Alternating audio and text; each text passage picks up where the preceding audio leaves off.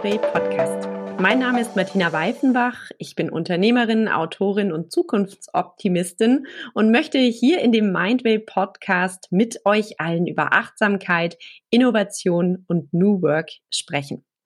Dieser Podcast ist für Führungskräfte, für Organisationsgestalter und Gestalterinnen, für Zukunftsmagier und alle, die Lust haben, die Arbeitswelt neu und innovativ zu denken. Durch Gespräche mit inspirierenden Gästen, das Neueste aus der Wissenschaft und spannende Praxiseinblicke möchte ich euch helfen, eure achtsame Zauberkiste für die New Work Welt zusammenzustellen. Dabei gibt immer ein Wort den Leitfaden für die Folge. Und das Wort heute ist Digitalkompetenz. Im Gespräch darf ich heute sein mit Dr. Jan Uhlmann. Jan ist Trainer und Berater aus München und er steht für die Humanisierung und Digitalisierung des Lernens. Das Ziel seiner täglichen Arbeit fasst er mit einer wunderschönen Frage zusammen. Was wäre, wenn Menschsein das Ziel von Bildung wäre? Schön, oder? Ja, dieses Menschsein fasziniert ihn schon sein ganzes Leben lang und er verbindet intelligente digitale Technik mit menschzentrierten Lernmethoden und wir werden heute noch mal genauer hinhören, was denn da eigentlich dahinter steckt.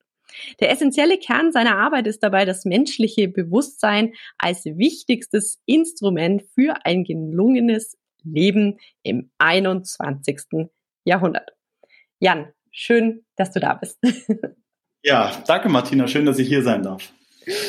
Ich erinnere mich noch so dran, wie wir uns kennengelernt haben. Das war nämlich im Rahmen meines Buches und ich habe mich damals wahnsinnig über dein Feedback gefreut. Danke nochmal dafür und ja, deshalb freut es eigentlich mich umso mehr, dass es heute nicht um mich geht, sondern um dich und um deine Arbeit und dein Tun. Und vielleicht hast du Lust, dich einfach nochmal kurz in deinen Worten vorzustellen.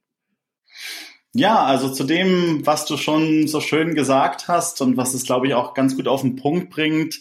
Ähm, ich sitze hier im Süden von München und in meiner Brust schlagen da wirklich zwei Herzen, was meine Arbeit betrifft. Ähm, auf der einen Seite war ich schon immer von der Technologie, vom Digitalen fasziniert und bin es auch immer noch. Ähm, habe aber schnell auch gemerkt, dass das irgendwie dann doch so ein bisschen unlebendig ist, so ein bisschen schal. Und aufgrund persönlicher Erfahrungen, die ich machen durfte, ähm, auch persönliche Krisen, bin ich eben auch so Schritt für Schritt zur Achtsamkeit gekommen. Ähm, schon immer irgendwie gemerkt, dass mich da irgendwas hinzieht und äh, habe mich vor einigen Jahren sehr mit mir selber auseinandersetzen müssen und bin dann immer weiter in dieses kleine Wurmloch da quasi reingeraten und finde, glaube ich, keine Frage faszinierender als was eigentlich die Essenz des Menschen oder eben des genannten Menschseins ist. Und irgendwann hatte ich mal einen Workshop, der eigentlich nur um Digitalisierung gehen sollte und irgendwas auf dem Weg hat zu mir gesagt, eigentlich hätte ich viel mehr Bock auf Menschsein, über Bewusstsein, über Achtsamkeit zu sprechen. Und dann habe ich gedacht, warum verbinde ich das nicht eigentlich? Und das ist, was ich heute mache. Das ist, was mir wahnsinnig viel Spaß macht, diese Themen ähm, zusammenzubringen. Und ich glaube, genau darüber werden wir heute ähm, auch noch eine Menge quatschen. Hm, schön. Ja, Technik geht nicht ohne den Menschen, der Mensch nicht ohne die Technik. Wir sind in einer Welt. Ich frage mich langsam, ob wir überhaupt noch über Digitalisierung sprechen müssen oder nicht schon das, was eigentlich danach kommt. Aber können wir ja noch mal gucken, wo die Reise heute hingeht. Wir haben immer ein Wort, das so ein bisschen den Leitfaden gibt und das Wort heute ist Digitalkompetenz. Ich glaube, das passt jetzt gerade ganz gut. Vielleicht magst du mal in deinen Worten sagen, was ist denn Digitalkompetenz eigentlich für dich? Vermutlich nicht das, was der Mainstream unter Digitalkompetenz ähm, verstehen würde oder vermuten würde. Man würde man immer sofort denken, das ist eine Technikkompetenz, Umgang mit Software und Hardware, von mir aus Umgang mit Digitalisierung. Ähm, das kann es in meiner Arbeit schon auch sein, aber viel spannender finde ich eigentlich in der von dir beschriebenen Welt des Digitalen, des fortschreitenden technischen Fortschritts bis hin zur künstlichen Intelligenz, so als aktuelle, ja auf Deutsch gesagt, Sau, die durchs Dorf getrieben wird, ähm, zu fragen, was bleibt für uns Menschen eigentlich noch übrig? Auf welche menschlichen Kompetenzen kommt es denn noch an? Gerade wenn uns das Digitale, ähm, die Technik eben immer mehr Tätigkeiten abnimmt, welche Kompetenzen sind undigitalisierbar äh, und dementsprechend so tiefmenschlich, Und das ist für mich eigentlich die Digitalkompetenz, die ich sehr, sehr spannend finde, weil die ist zeitlos, die ist keinen Trends unterworfen und das ist das, was eben tief hat und was mir wirklich Spaß macht und eben nicht was ist, wie sich irgendwie mit Microsoft Word auszukennen und dann gibt es die Software nächstes Jahr nicht mehr und dann kann man das eigentlich schon wieder vergessen. Da glaube ich, haben wir noch viel mehr Nachholbedarf als zur eigentlichen Mainstream-Digitalkompetenz. Hm. Es ist die wahre Digitalkompetenz eigentlich die USPs des Menschseins erkennen, um es mal in so richtig schönen Entrepreneurial Buzzword Bingo auszudrücken. Ganz genau. Ähm, und jetzt, wo tatsächlich auch zu Beginn des Jahres 2023 eben auch noch die neuen Formen der sogenannten, obwohl ich den Begriff nicht so gerne mag, künstlichen Intelligenz ja jetzt ganz, ganz neue Form schlagen und riesen Hype ausgelöst haben, stelle ich mir persönlich auch immer mehr die Frage, wenn so ein Chatbot eigentlich meine Doktorarbeit schreiben kann irgendwann, was muss ich dann eigentlich noch können? Äh, was bleibt denn da noch übrig? Oder auch, was möchte ich mir vielleicht auch gar nicht abnehmen lassen als Mensch, weil mir das viel zu sehr Spaß macht oder so viel zu großen Teil meines Menschseins eben ausmacht. Ich will auf jeden Fall auf die Chatbot-Thematik heute nochmal kommen, im Sinne der Digitalkompetenz oder vielleicht auch nicht. Aber ich will erst nochmal kurz in eine andere Welt von dir reinblicken, nämlich etwas, was dich umtreibt und was dich, glaube ich, auch besonders macht, nämlich du verbindest Achtsamkeit und auch das Digitale mit dem Aspekt Schule, mit dem Aspekt lernen und hast dich da ja schon wirklich ein paar Jahre sehr intensiv damit auseinandergesetzt und vielleicht einfach noch mal so einen Blick darauf äh, von dir aus, was was bedeutet das Achtsamkeit in Schulen zu bringen, insbesondere dann, wenn man Achtsamkeit mit den digitalen Kompetenzen verbindet. Mhm. Ich finde, Achtsamkeit ähm, ist eigentlich die absolute Superkompetenz und vor allem die Kompetenz, die ich eigentlich in jedem Moment meines Lebens gut gebrauchen kann und die mich auch in der Essenz, wenn man das eben weiterverfolgt, ausmacht. Und es gab ja irgendwo vor Jahren mal diese Diskussion, äh, wir lernen in der Schule ein Gedicht in drei verschiedenen Sprachen zu interpretieren, ähm, haben aber keine Ahnung, wie wir unsere Steuererklärung machen oder sowas in die Richtung. Und da ist natürlich vielleicht auch ein bisschen was dran, aber es gibt ja auch noch andere Sachen quasi, ich habe mich selbst immer bei mir. Ich habe meinen Kopf immer bei mir. Ich habe meine Gedanken immer bei mir, meine Gefühle immer bei mir. Warum gibt es mit mittlerweile, Gott sei Dank, ein paar ersten Ausnahmen eigentlich so gut wie gar nichts davon in der Schule? Weil man kann lange diskutieren, ob man den Satz des Pythagoras später im Leben nochmal braucht oder nicht und ob das sinnvoll ist, das in der Schule zu lernen. Das ist nicht mein Punkt.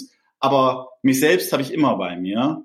Und trotzdem hat uns gerade alleine für unseren Kopf und unseren Körper niemand eine Bedienungsanleitung mitgegeben. Dabei wäre das so wichtig für alles, was wir im Leben als Probleme gerade zu bekämpfen haben. Das fängt genau da an.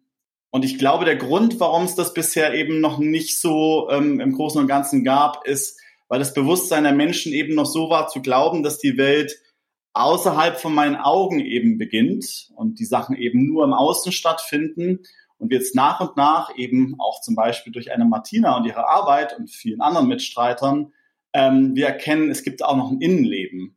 Ähm, mein Leben, meine Welt beginnt eben so quasi, wenn man so will, hinter meinem Kopf als mein Bewusstsein und wird durchgefiltert durch mein konditioniertes Ego und diese Sachen eben zu erkennen, Erfahrungen zu machen in der Schule, gerade in der sogenannten digitalisierten Welt, also einer Welt, wo wir viel mit dem Digitalen ausgesetzt ähm, sind, ähm, und da eben, finde ich, auch keine neuen Probleme aufkommen, für junge Menschen auch, sondern die alten Probleme nur digital verstärkt werden, wäre es umso wichtiger, da anzusetzen und das Problem an der Wurzel anzugehen, statt symptomatisch zum Beispiel mit Verboten von Handys ähm, das Problem vermeintlich zu bekämpfen.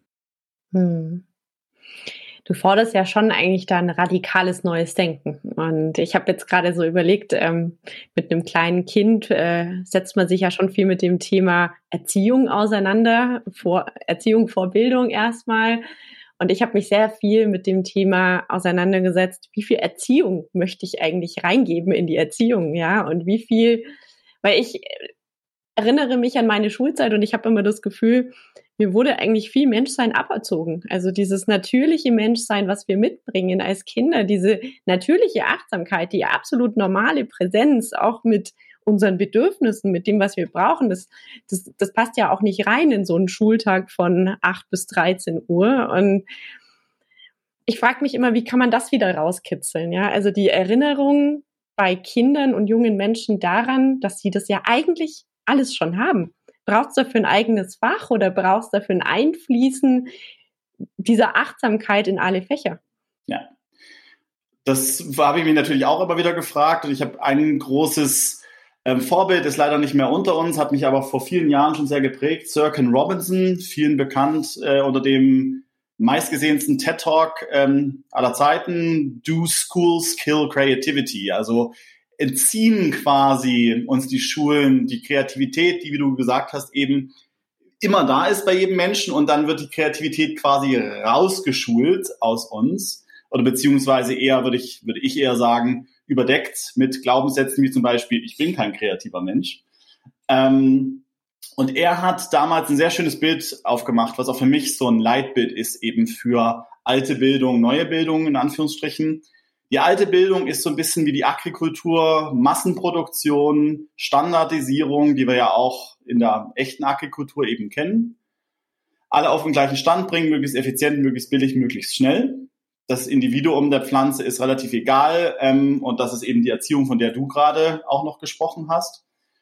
Ich glaube, wo es hingeht, ist nicht zu sagen, äh, ja, alle Kinder sind eigentlich schon angeboren achtsam, das stimmt, aber äh, jetzt können die machen, was sie wollen, das ist so das andere Extrem, sondern ich glaube, wie bei einer natürlichen Pflanze in einem Biogarten geht es darum, einen Gärtner zu haben, der den natürlichen Wachstumsprozess der Pflanze begleitet, bisschen Wasser gibt, wenn Sonne da ist, aber die Pflanze, wie man so schön sagt, eben auch nicht schneller wächst, wenn man dran zieht.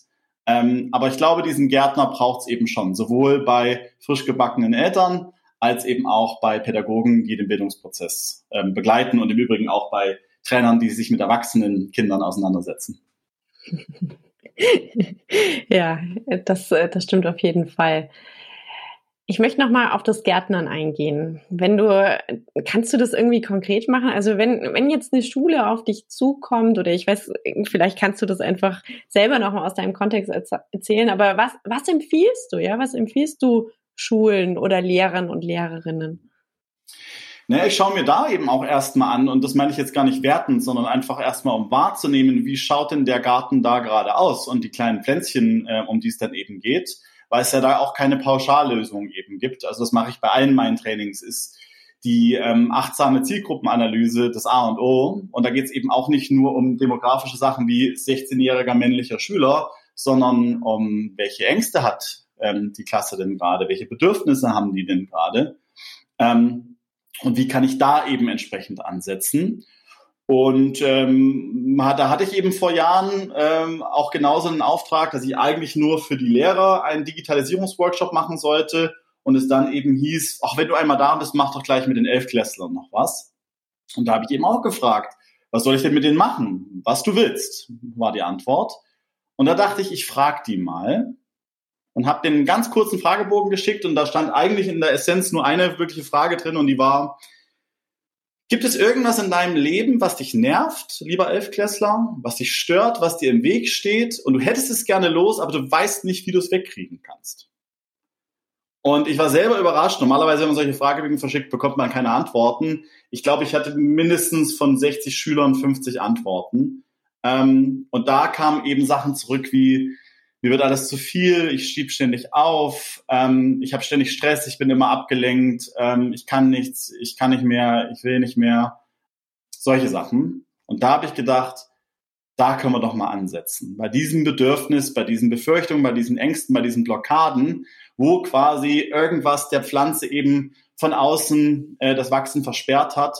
Und dann habe ich eben versucht und tue das auch immer noch, mit den Schülerinnen und Schülern eine Erfahrung zu machen, wo sie so langsam merken, was sie eigentlich an ihrem Wachsen gerade abhält und sie es selber in der Hand haben und gar nicht auf außen warten müssen, ähm, dass ihnen jemand quasi diesen Weg da ähm, frei macht. Hm. Ich muss das gerade mal wirklich sacken lassen, weil ich höre in meiner Arbeit ja nichts anderes, ja. Es ist zu viel. Ich stehe unter Druck. Ich fasse es mal in einem Wort zusammen. Ich empfinde Stress. Was ich aber so faszinierend daran finde, also so traurig das ist, so faszinierend finde ich, dass fast 50 Schüler und Schülerinnen das so klar sagen konnten. Das ist ja schon unglaublich weit, ja. Also mal das so sagen zu können, das verbalisieren zu können und sich dann auch noch die Zeit zu nehmen, das aufzuschreiben. Das ist eigentlich großartig, so traurig das ist. Ich war selber auch überrascht, ähm, habe aber auch mir gedacht, da habe ich offenbar aber auch in Wespennest reingestochen da gerade. Das hat die vielleicht schon lange niemand mehr gefragt. Ja, das ist ja genau das. Das ist ja alles unter, unter der Wasseroberfläche, ähm, was da genannt wurde. Das siehst du von außen vielleicht ja gar nicht so. Ja? Mhm. Ich glaube, da kommen auch noch Zusatzebenen dazu, wenn ich jetzt so drüber nachdenke. Punkt eins, ich habe mich jetzt gerade gefragt, hat mich das jemals in meiner Schulzeit jemand gefragt? Nö. Ähm, aber Punkt zwei ist auch, ich weiß auch gar nicht, ob ich das damals so gesagt hätte. Also wenn mich jemand gefragt hat, weil ich hatte immer so das Gefühl, naja, also wenn der Auftrag kommt so an mich als Schülerin, dann gilt es, den zu erfüllen. Ich habe das nicht hinterfragt, das System so. Und ich glaube, das ist vielleicht auch was. Ähm, es ist schon zu viel, man hinterfragt es nicht und macht dann, hm, was passiert dann so mit uns? Ich hatte auch eine Lehrerin da drin sitzen in dem Workshop, den ich dann gemacht habe, so ähm, zwei Stündchen.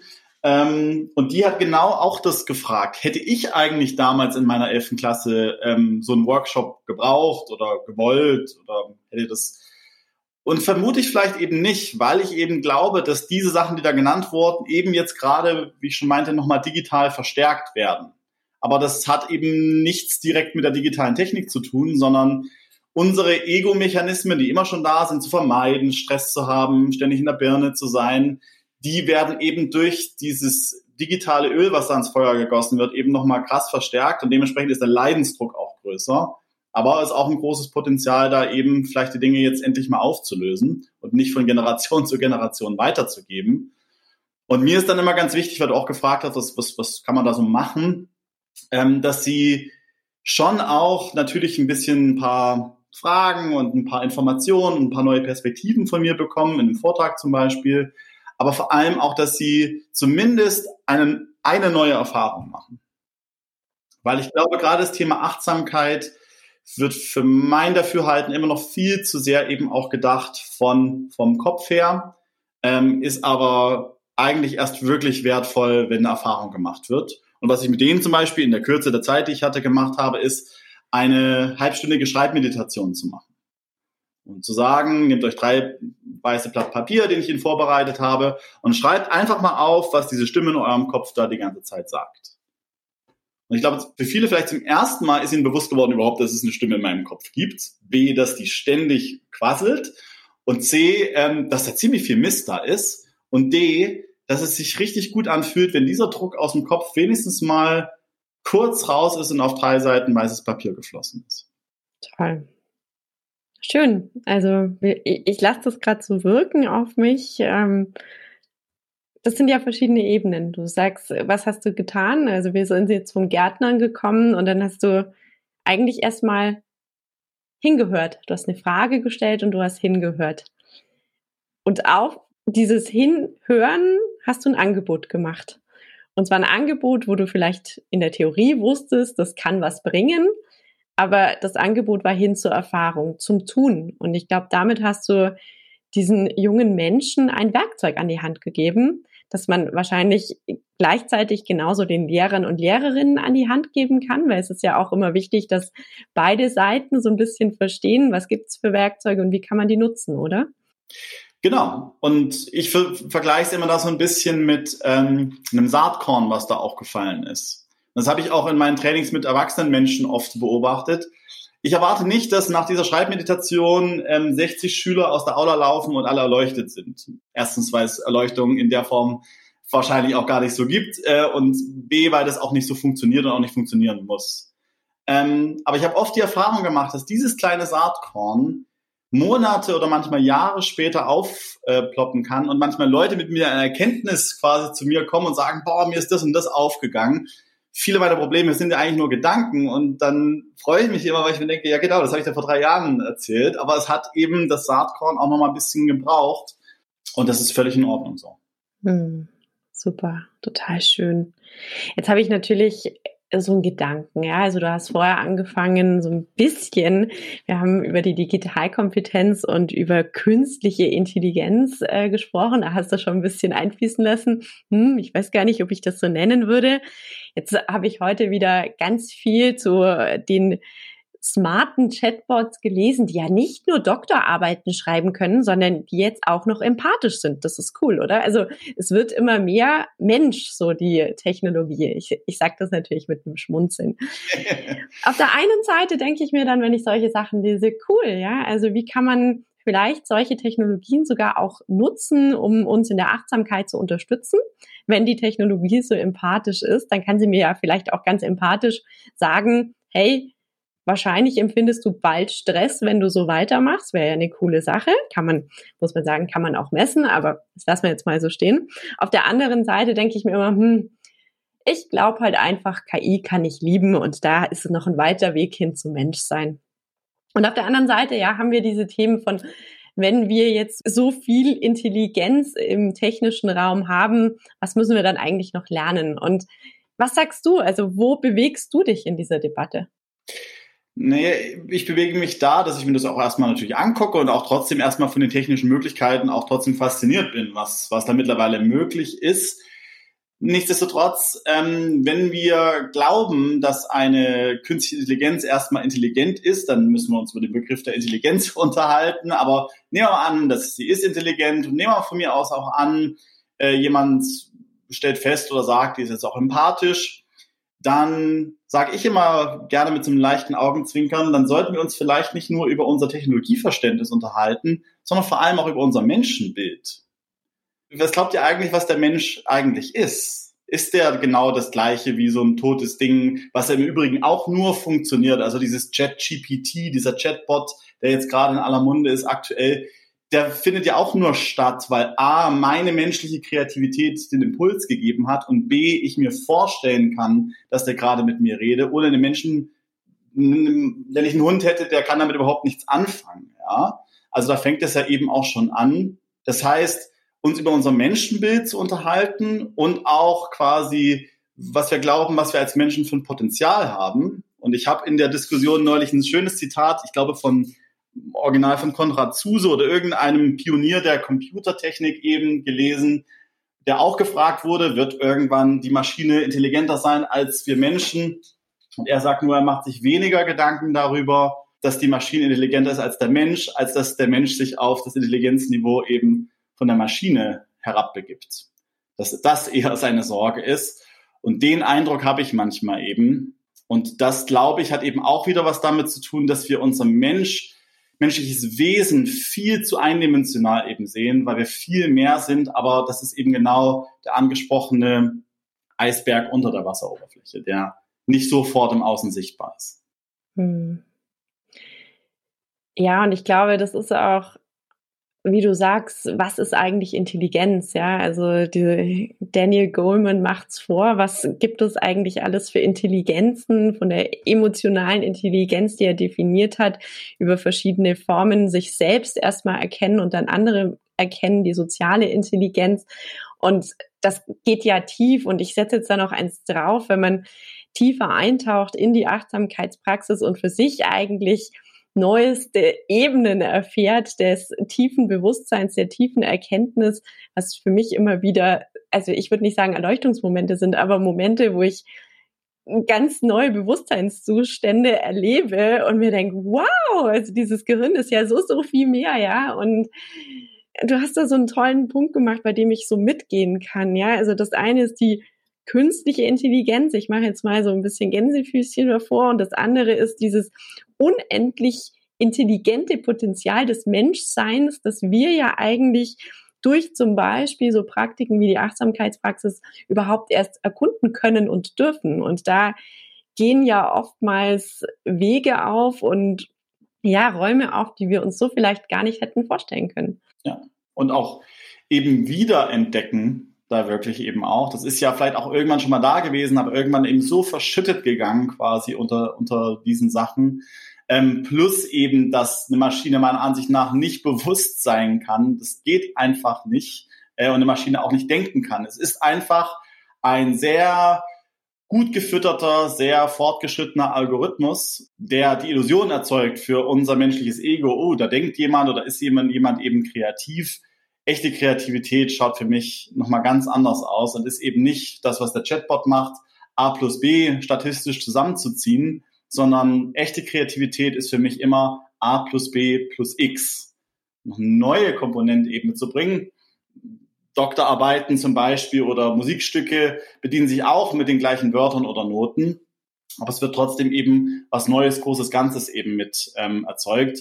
Und dass wir glauben, quasi eine KI kann genauso kreativ sein wie der Mensch, spricht wahrscheinlich auch über den, ja, Bände über den Musikmarkt der letzten Jahre, der nach dem gleichen Algorithmus quasi jetzt so funktioniert hat, über weite Strecken zumindest das und das muss ich machen, damit ich äh, ein erfolgreiches Lied habe oder so und so muss ich meine Webseite schreiben, damit Google die hoch rankt. Das ist ja auch nur ein Algorithmus, aber hat mit echter, frischer Kreativität, die eben aus meinem Bewusstsein entsteht, nicht so wahnsinnig viel zu tun. Ich habe auf einem Retreat mal diesen schönen Satz mit, mitbekommen, der mich seither zur Kreativität begleitet und der ging folgendermaßen, töricht ist der Mensch, der aus der Pfütze trinkt und von der Quelle lässt, die ihm im Haus entspringt. Und für mich ist ein Chatbot, auch wenn es erstmal toll aussieht, trinken aus einer Pfütze, sehr großen Pfütze, aber trotzdem eine Pfütze. Das ist kein frischer Quell, die nochmal, ich lasse mich da gerne auf Gegendiskussionen ein, nur aus uns Menschen mit Bewusstsein entstehen kann. Ich stelle mir das immer so ganz einfach so vor, ja. Also jede KI ist eine Technologie, die im Ursprung ja auch die Intelligenz eines Menschen hat. Korrekt. So, und jetzt äh, wollen wir jetzt da nicht zu sehr reingehen, ob der Mensch jetzt nur eine Pfütze ist. Natürlich nicht, ja, aber ähm, manchmal fragt man Autoren und Autorinnen, würdest du dieses Buch genauso nochmal schreiben? Und dann sagen sie irgendwie zehn Jahre später, nee, jetzt würde ich das ganz anders schreiben, weil ich habe einen ganz anderen Erfahrungshintergrund wieder. Und ich glaube, so muss man es einfach sehen, ja. Ähm, wir Menschen entwickeln uns weiter, der Entwickler, die Entwicklerin entwickelt sich weiter und das ist immer eine Momentaufnahme von der zu dem Zeitpunkt bestehenden Intelligenz und vielleicht auch Bewusstseinsebene. Und ich glaube, es gibt auch noch eine ganz andere Sache, die da eben jetzt gerade wieder so ihre Wellen schlägt. Und das ist auch nichts Neues, es ist nur eine neue Form dessen, nämlich, und da nicht falsch verstehen, das meine ich jetzt nicht als so eine Pauschalkritik, sondern einfach nur als eine Einordnung, dass sowas wie dieser Chatbot, der mir einfach jetzt meine Hausarbeit abnimmt und mein Referat, schon wieder ist wie eine Pille im Außen, die meine Ängste im Innen ähm, betäuben soll oder wegnehmen soll. Ich habe Angst davor, weil es anstrengend ist oder weil ich Angst habe zu versagen oder perfektionistisch bin, eine Hausarbeit zu schreiben zum Beispiel. Und jetzt kann ich das quasi da dem Ding geben und dann glaube ich als Mensch, wenn, wenn er das jetzt macht und wenn ich diese Technologie jetzt weiter eben nutze, dann werde ich ein Stück weit zufriedener sein, wenn mir diese unangenehme Tätigkeit abgenommen wird. Und das finde ich auch eine ganz, ganz wichtige Erkenntnis, dass der Mensch neben allen Sachen immer als, als allertiefste essentielle Ebene immer nach Zufriedenheit strebt. Egal was er macht, wenn du ihm sagen würdest, wenn du das und das machst, wenn du den Job annimmst, wenn du das Auto kaufst oder mit dem Partner zusammen bist, wirst du danach unzufriedener sein, würde kein Mensch das machen. Wir machen alle Dinge immer nach dem Streben nach Zufriedenheit. Und die Dinge im Außen, die uns eben mal kurz quasi den Moment der Zufriedenheit geben, ob das jetzt der Ferrari ist oder ChatGPT, der meine Hausarbeit schreibt, ist eben nur so ein temporäres Herstellen der Zufriedenheit, die ich aber eigentlich schon die ganze Zeit in mir trage.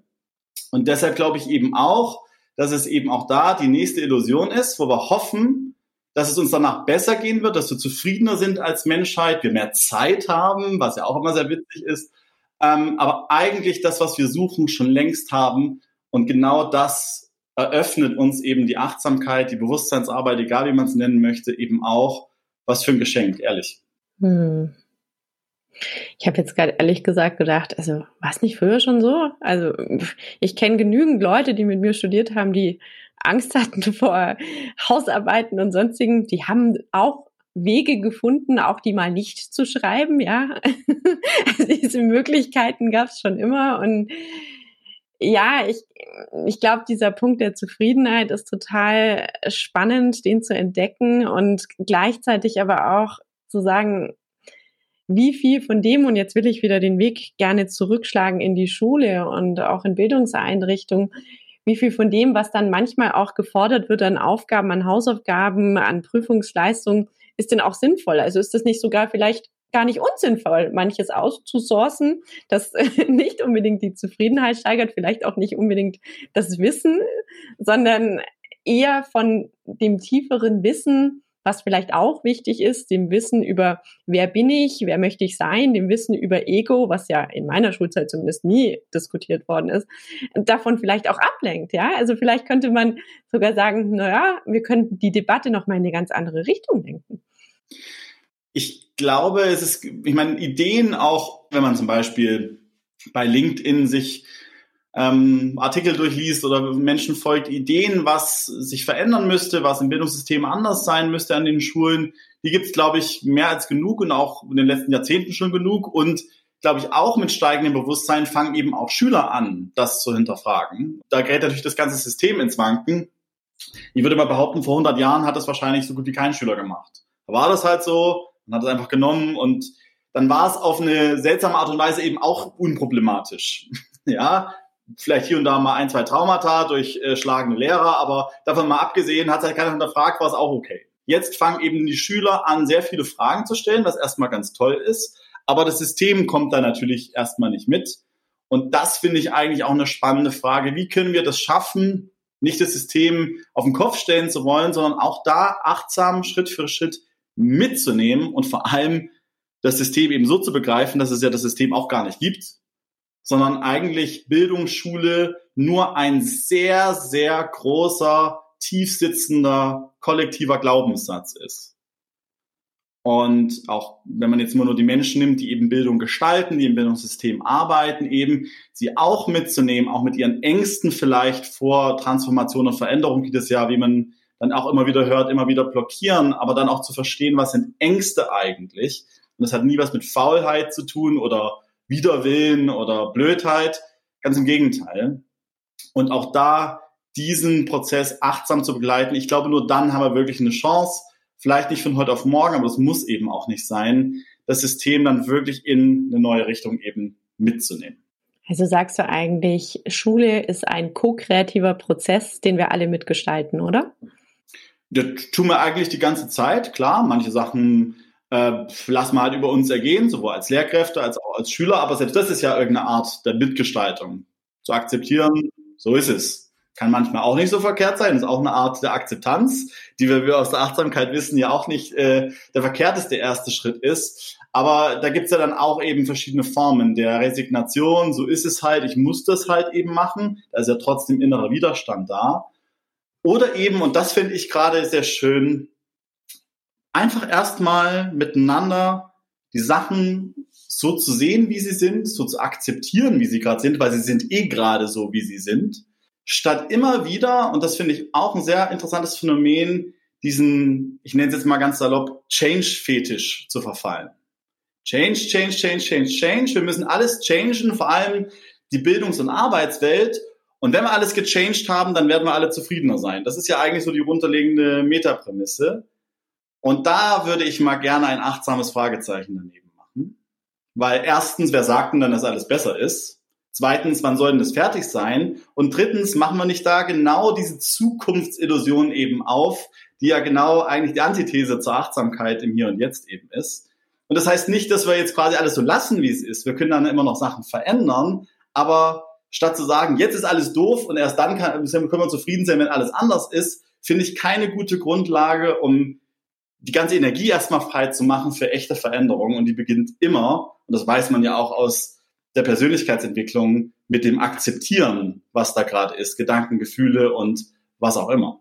Hm. Veränderung beginnt immer genau jetzt. Ähm, Korrekt, niemand anders. Ja.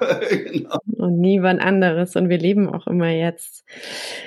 Ach ja, ich glaube, wir könnten noch ewig weiter philosophieren. Ich habe auch noch so viele Fragen, aber ich würde sagen, wir verschieben das vielleicht einfach auf ein zweites Gespräch und kommen langsam, langsam mit einem lachenden und einem weinenden Auge zum Ende. Ich habe so eine Abschlussfrage an dich, aber ich will erstmal nochmal drauf gucken, wo wir jetzt eigentlich überall waren auf unserer Reise, weil wir haben ja schon viele, viele Themen hier besprochen heute und angerissen. Wir haben angefangen bei dem Menschsein. Was ist eigentlich Menschsein und was wäre, wenn Menschsein Ziel von Bildung wäre? Wir haben uns über Digitalkompetenz unterhalten und dass Digitalkompetenz vielleicht was ganz anderes ist als das, wie es so weithin diskutiert und definiert wird.